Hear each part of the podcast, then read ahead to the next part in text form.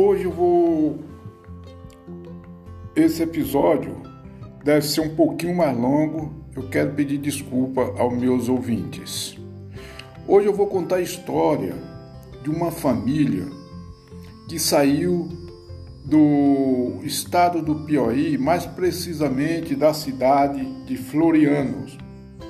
Essa família era constituída pelo pai, a mãe e 12 filhos eles arrumaram uma tropa de 38 animais para fazer esta viagem.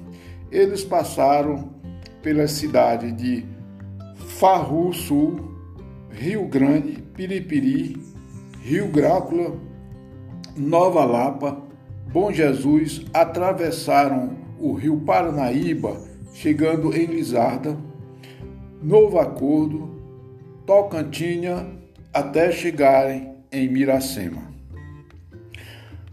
O irmão mais velho desta família tinha 17 anos. Ele era quem liderava a família justamente com o pai. Nesses animais eram colocados as cangalhas com jacá.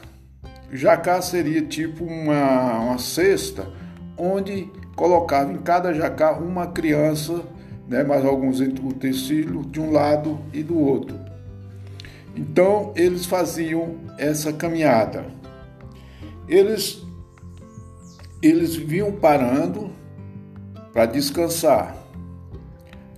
De, os animais muitas vezes não aguentavam, cansavam, então eles não queriam perder tempo esperando o animal ir se recuperando. Então eles encontravam um lugar onde tinha uma água e eles abandonavam esses animais nesse local para sobreviverem. Como eu já falei, né, eram 12 irmãos. O mais velho tinha 17 anos. Com esses 34 animais de carga, eles conseguiram chegar ao seu destino somente com quatro animais. Esse irmão, esse filho mais velho, que sempre ao lado do seu pai compraram uma terra no município e conseguiam sobreviver na luta de agricultura ele chegou a ser receber vários prêmios, tais como a melancia mais, mais pesada, né?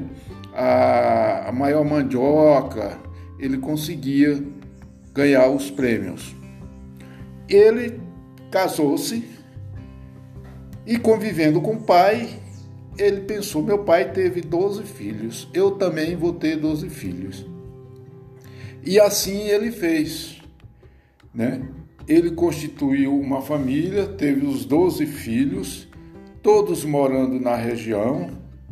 Tem filhos que moram na capital, bem sucedido, e ele optou por trabalhar sempre na lida com a mandioca, é o carro-chefe da constituição da família, onde ele produz a farinha, o polvilho e ele se mantém com isso. Ele trabalha também na feira, ele é um dos feirantes mais antigos da cidade. Tem mais de 57 anos que ele trabalha na feira. Então, ele com sua família dedicam exclusivamente à agricultura. Este é mais um fato que acontece no nosso país.